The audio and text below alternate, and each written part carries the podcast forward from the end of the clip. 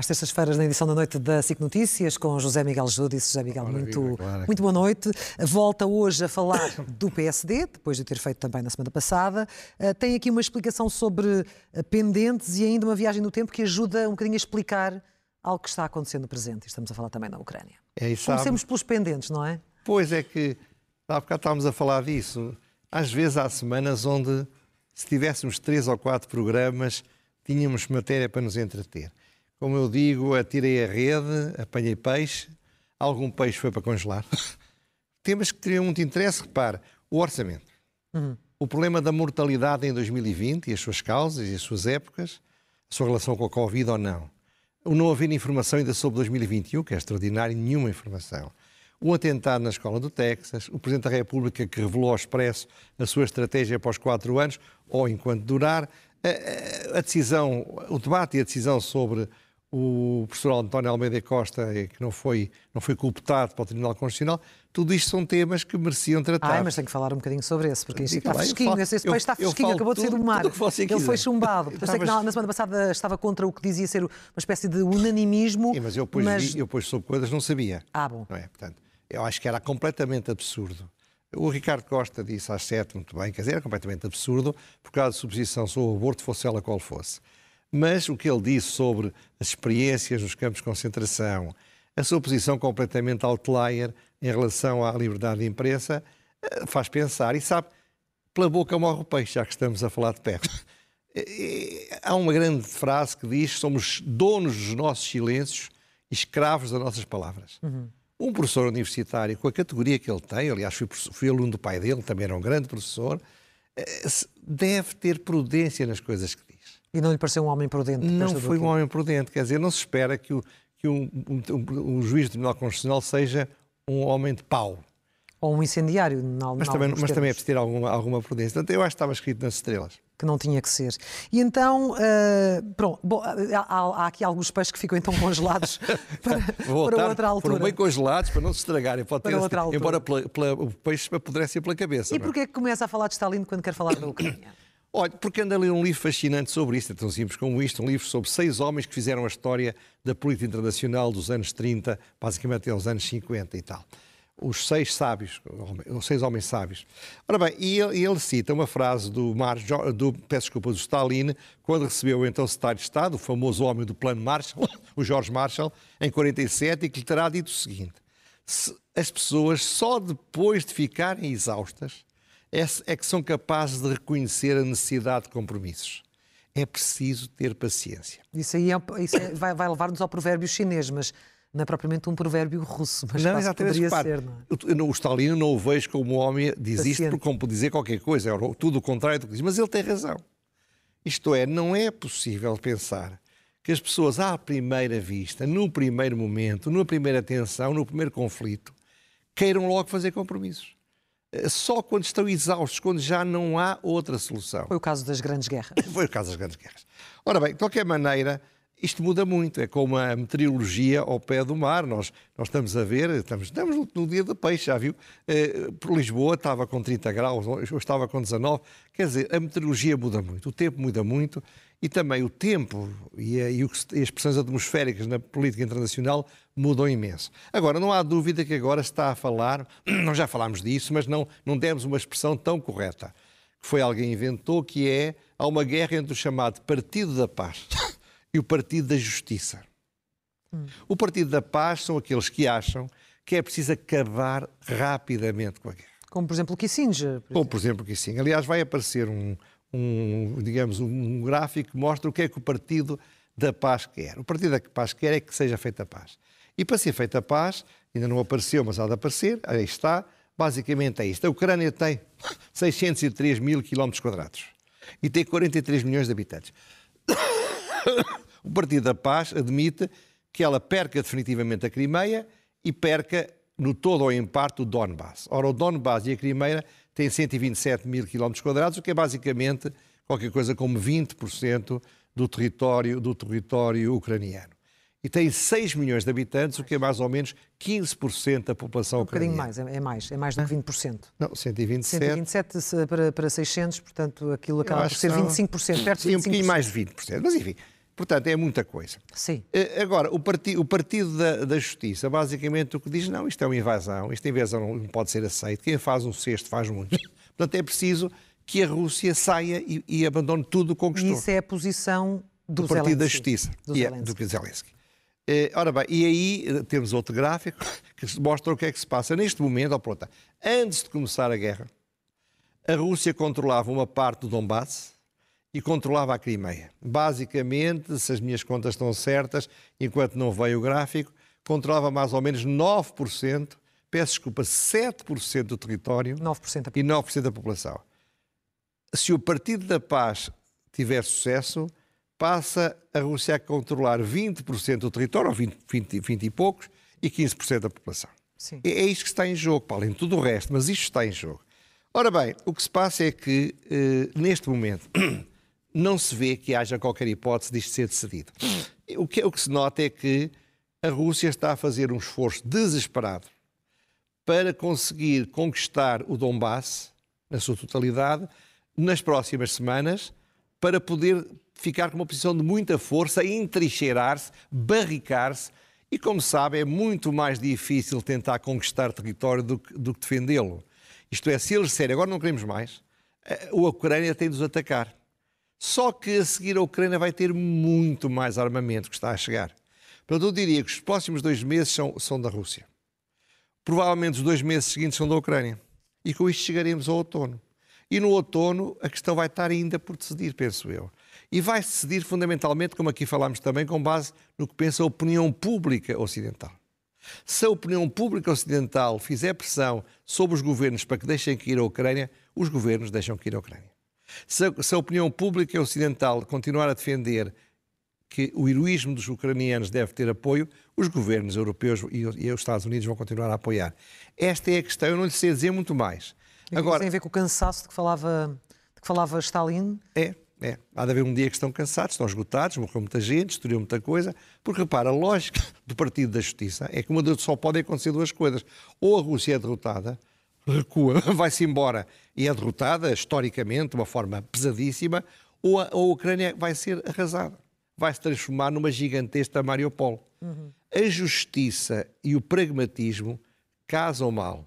E quem sou eu para estar a dizer ao, ao Zelensky que tem de ser prudente, como disse o Kissinger, quem sou eu para dizer que a Rússia, que é bom para o mundo, a Rússia ser derrotada? Eu, só sei que não é, a minha, não é a minha guerra, é também a minha guerra, mas à distância. É muito fácil dar palpites a partir da distância que nós estamos, mas de facto, eu a única coisa que posso dizer é que o Stalin, de certa forma, tinha razão. O Stalin dizia, quando disse ao George Marshall, calma, é preciso ter paciência, ninguém está disposto a fazer compromissos antes de estar completamente esgotado. De facto, não, não é fácil.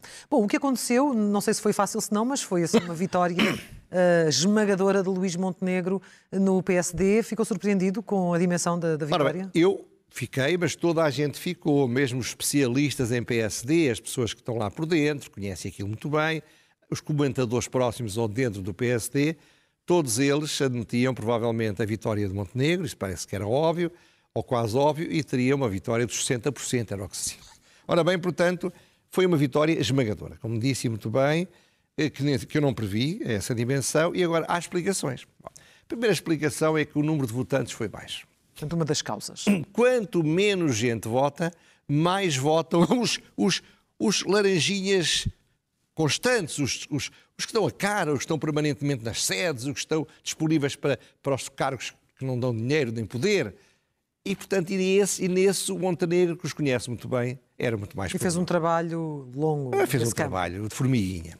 Depois, para quem tenha de votar, o Luís Montenegro parecia muito mais preparado para ser um líder da oposição. Tem muito calo político, tem muita experiência, é um tipo com uma agressividade que é indispensável, não é violência, é agressividade, e, portanto, os, os militantes ferozes do PSD queriam, querem um combatente. Para fazer Ora, para, para mais oposição. oposição ao PS. Ora bem, enquanto isso, o, o, o, o Moreira da Silva é uma, é, parecia como uma pessoa muito competente tecnicamente, provavelmente muito mais culto do que o Luís Montenegro. Fizeram um inquérito, que livros é que estão a ler, que filmes é que gostam. Os gostos do Luís Montenegro são os gostos normais dos portugueses normais. Camilo, essa de Queiroz, etc. O, a sofisticação do, do Moreira da Silva é de um homem que andou por fora e tem, outro, tem outros horizontes, mas não é não dava confiança de ser um grande líder do país. Uh, Parece-lhe que é também uma questão de coragem política? O senhor acha que ambos tiveram coragem de meterem-se neste, neste, neste, neste molho de brócolis, que de agir o PSD, ter coragem. Sim. Há coisas mais calmas na vida. Terceira razão da vitória, quanto a mim, foi a estratégia. O, o Luís Montenegro percebeu uma coisa. Eu estou aqui para ganhar de 45 mil pessoas. Não tenho de estar a falar para um milhão e meio, dois milhões de, de, de, de, adeptos do PSD. Não tenho de estar a falar para 10 milhões de portugueses. Tenho de falar para estes senhores. Tenho de falar para o meu eleitorado. Mas mais tarde ou mais cedo ele vai ter de falar para claro, é? Claro, e vai Nesta pagar, fase não quis e fazer. por esta estratégia vai pagar preços, já iremos lá, mas de qualquer forma foi uma estratégia inteligente.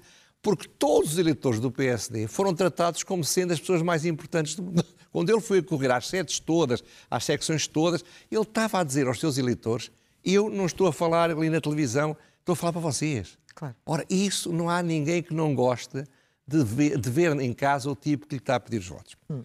Claro que há uma diferença de posicionamento estratégico entre eles. Mas eu acho que isso não foi importante, também por várias razões. Qual é a diferença de posicionamento estratégico? Aparentemente, Luís Montenegro quer ser uma alternativa ao PS e, para essa medida, quer ser liderante da direita quer posicionar o partido para liderar de uma forma diferente do PS, com objetivos diferentes. O Moreira da Silva quer ser alternância ao PS, quer herdar os descontentes do PS, manter os filiados fortes e coesos e não olhar muito para a direita, a direita. não se preocupar muito com a direita. No fundo, são duas estratégias, mas essas estratégias não ficaram muito claras porque o Moreira da Silva foi prudente, porque não podia também falar com esta clareza toda, eu quero ter um partido centro, de centro-esquerda, etc. Mas uma parece mais ambiciosa do que a outra? É. Agora, o ponto é que, para este efeito, a, a ideologia, a estratégia não foi muito importante. Primeiro, porque o Moreira da Silva não foi tão claro assim. Portanto, o eleitorado não foi confrontado com posições muito contrastadas.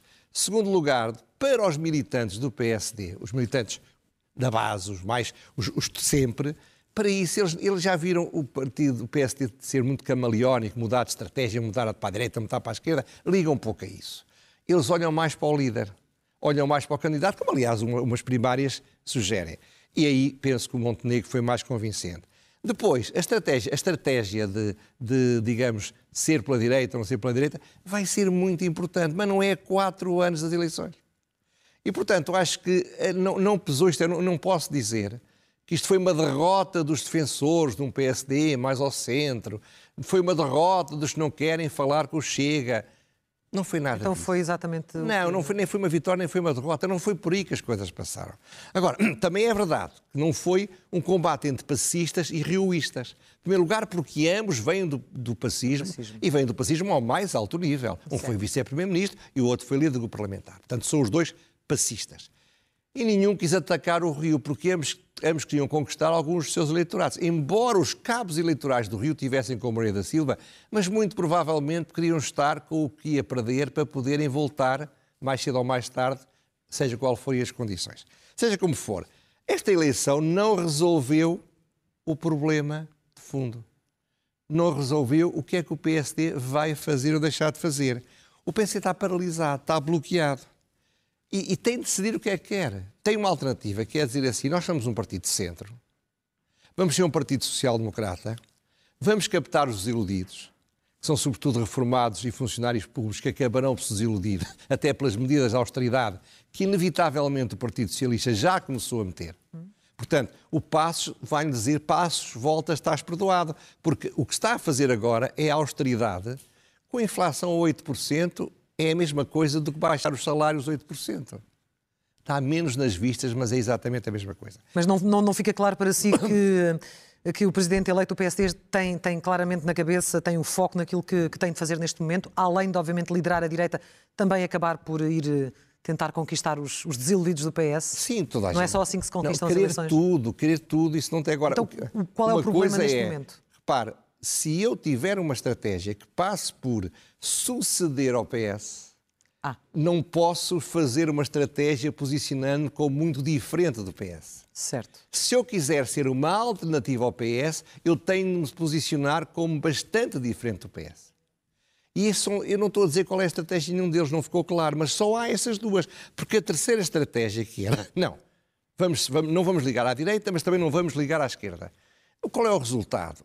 Pode até ter o resultado bom, 25%, 26%, que eu não acredito que tenha. Mas não chega. chega. Será esmagado outra vez pelo PS através do método. Pois. E pronto, e é isto. Portanto, agora, uma coisa é certa, Clara.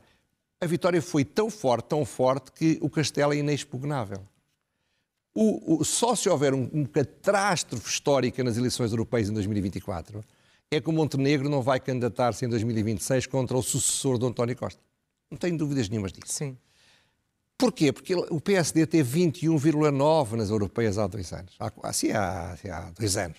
Portanto, não vai poder, ou há três, não vai poder descer muito. Não vai descer, provavelmente, mesmo com o Chega e com o, o, o, o Iniciativa Liberal a subirem, e, portanto, nunca terá uma grande derrota. Portanto, vamos ter isto. E, portanto, o PSD não vai tolerar, até porque deu 73%, quesílias internas ele, ele deve fazer algumas coisas. Eu vou dizer quais são, do meu ponto de vista, as mais importantes. Mas o PSD está cansado das divisões internas. E daí o apelo à unidade. Exatamente. Ele conhece bem o partido. Agora, quais são os problemas dele? O primeiro problema, ele não tem boa imagem nos opinion makers, ele tem uma imagem da parelhista, ele tem uma imagem na opinião pública de alguém que fez a carreira sempre no partido, nunca foi outra coisa. E isso não é uma coisa que seja muito valorizado no mercado. No mercado dos 5 milhões ou dos 10 milhões, não é? Agora, e não ter aceito debates penalizam. Ficou com má imagem na comunicação social, ficou com má imagem dos leitores mais esclarecidos, até nas pessoas curiosas que gostavam de ouvir o que, é que eles pensam. Para todos os efeitos, a última imagem de Luís Montenegro, antes desta, era a pessoa que perdeu com Rui Rio a corrida à liderança. Exatamente. Portanto, da, da ele vai ter de fazer uma coisa que geralmente os líderes no PSD não fazem. E que é? Tem a mania que são carismáticos todos.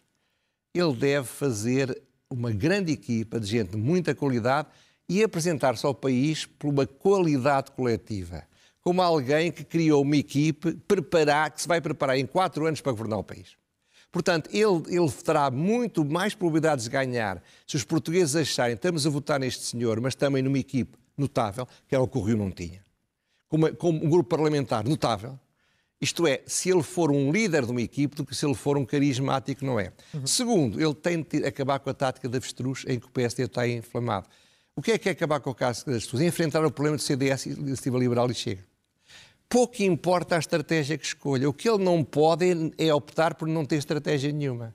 Porque é completamente impossível tentar conquistar eleitores ao Chega e até ao Iniciativa Liberal e querer conquistar os iludidos do PS. Isso não existe. Não. Poderá, na hora da verdade, nas últimas semanas, acontecer, mas como estratégia para quatro anos não dá.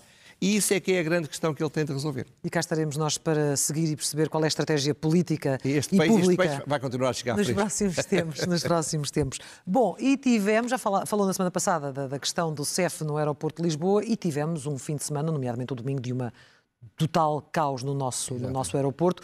Como é que seguiu tudo isto e como, e como é que vê as causas que lhe estão subjacentes? Há, duas, há dois tipos de causas. Lembra-se que eu perguntei se os funcionários, os inspectores, não percebiam que quem lhes paga uh, o emprego e a remuneração são os turistas? E eles responderam, disseram, sabemos isso, mas não importa, nós somos funcionários públicos, ninguém nos tira daqui. Isto é, toda a estratégia deles é o que nenhum empregado de uma empresa privada faria, tratando os clientes, de qual depende o seu emprego e depende o seu ordenado e a sua progressão, como foram tratados os turistas naquele dia. Disse, ah, mas estão a acontecer noutros aeroportos. Mais uma razão para não terem feito. Mais uma razão, sabendo que ia ser uma tragédia, para não aumentarem mais a tragédia. O que é que isto acontece? Acontece que os sindicatos dos, dos, dos inspectores, ao contrário do que, eu tinha, do que eu pensava há uma semana, porque até tinha sido dito, querem manter o monopólio. Vão lutar sem contemplações para que só eles possam fazer um trabalho que outros, com mínima preparação, poderão fazer. Eu sei, vamos lá ver, temos de ser realistas, os plenários e as greves são feitas na altura em que mais incomoda. Já vamos falar disso mais, mais à frente. Os tribunais arbitrais, vamos falar disso também, não estão a tratar adequadamente o problema dos serviços mínimos. Isto é, não decretam serviços mínimos de modo geral. O direito à greve está na Constituição. Tudo isto é indiscutível. Mas também sei, embora não se diga muito, que o direito de greve não é um direito absoluto. E como qualquer direito, se houver abusos nesse direito, o direito é exercido de forma ilegal. Há muitas greves que, nesse sentido, são ilegais, porque são desproporcionadas, porque abusam de um privilégio, que é o privilégio de bloquear a vida aos consumidores. Uhum. Ora bem. Portanto, são dois direitos que se degladiam. Há, há, há, em criar compromisso. Não pode ser. Epá, é direito a greve, é direito a greve, está na Constituição. Na Constituição está muita coisa que não se pode ter absolutamente. Olha, o direito à habitação, não é? Eu não posso, tenho direito à habitação, não posso ir ocupar uma casa que não é minha. Bom, eu sei também que é possível fazer a requisição civil dos funcionários do Serviço de Fronteiras. Isto é, isto é um dos problemas. O problema dos inspectores. Pois há outro problema que vem de trás. Eu compreendo o estado de espírito deles e estou sensível. Estes senhores, há um ano e meio, o governo socialista e o famoso e nunca mais esquecido ministro Cabrita disse: vai acabar o céu. E há um ano e meio que estes tipos não sabem o que é que vai acontecer. Sim.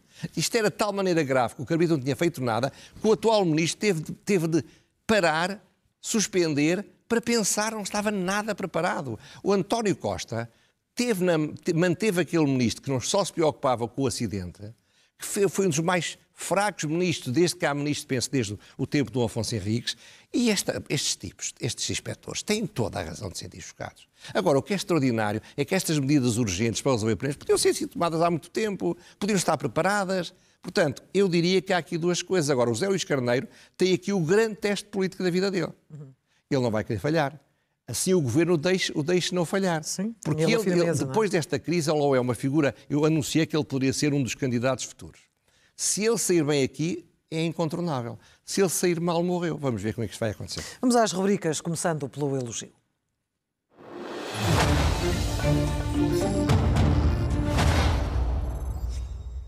Ora bem, vai aparecer ali uma belíssima fotografia de um, de um fotógrafo da, da Direção-Geral da Madeira, de Cultura, que é o projeto de conservação e restauro dos tetos mudégeres da sede do Funchal. Ganhou um prémio Gulbenkian de Património, prémio Teresa e Vasco Vilalva, e isto é um elogio a quem restaurou, é um elogio à Sé, é um elogio à Igreja Católica, é um elogio à Gulbenkian e é um elogio ao júri e a todas as pessoas que por esse país fora lutam para preservar o património. E é um exemplo, de facto.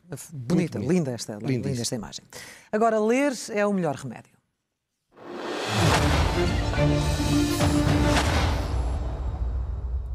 Isto vem a propósito também do que se falei há bocado de, de, de, do CEF.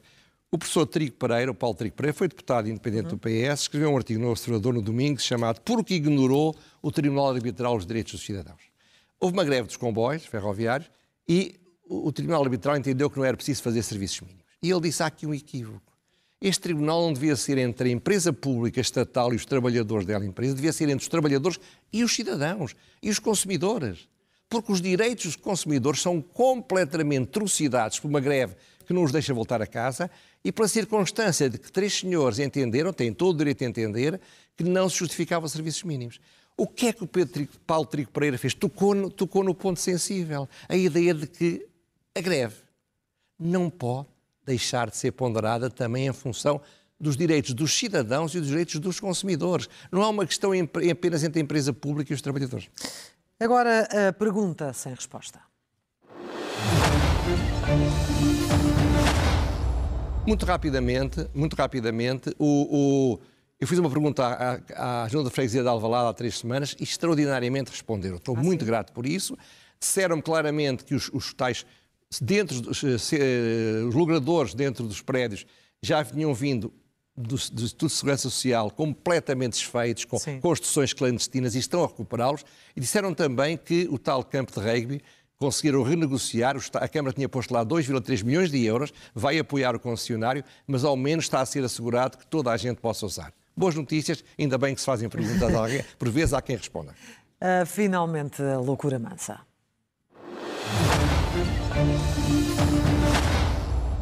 Bom, e que é? Não me largam com os médicos de família. Ah, Recebo de todo o país permanentes e-mails a dizer-me que eu tenho toda a razão a contarem-me histórias. Calculo que uma pessoa que tem uma doença crónica, tem um, um médico especialista que o acompanha e tem por, de acordo com o protocolo daquela doença, todos os anos deve fazer um rastreio. Sim. E então, como não é uma pessoa rica, foi ao, ao Serviço Nacional de Saúde, foi ao médico de família, para lhe receitar esse exame. Para lhe passar o exame, sim.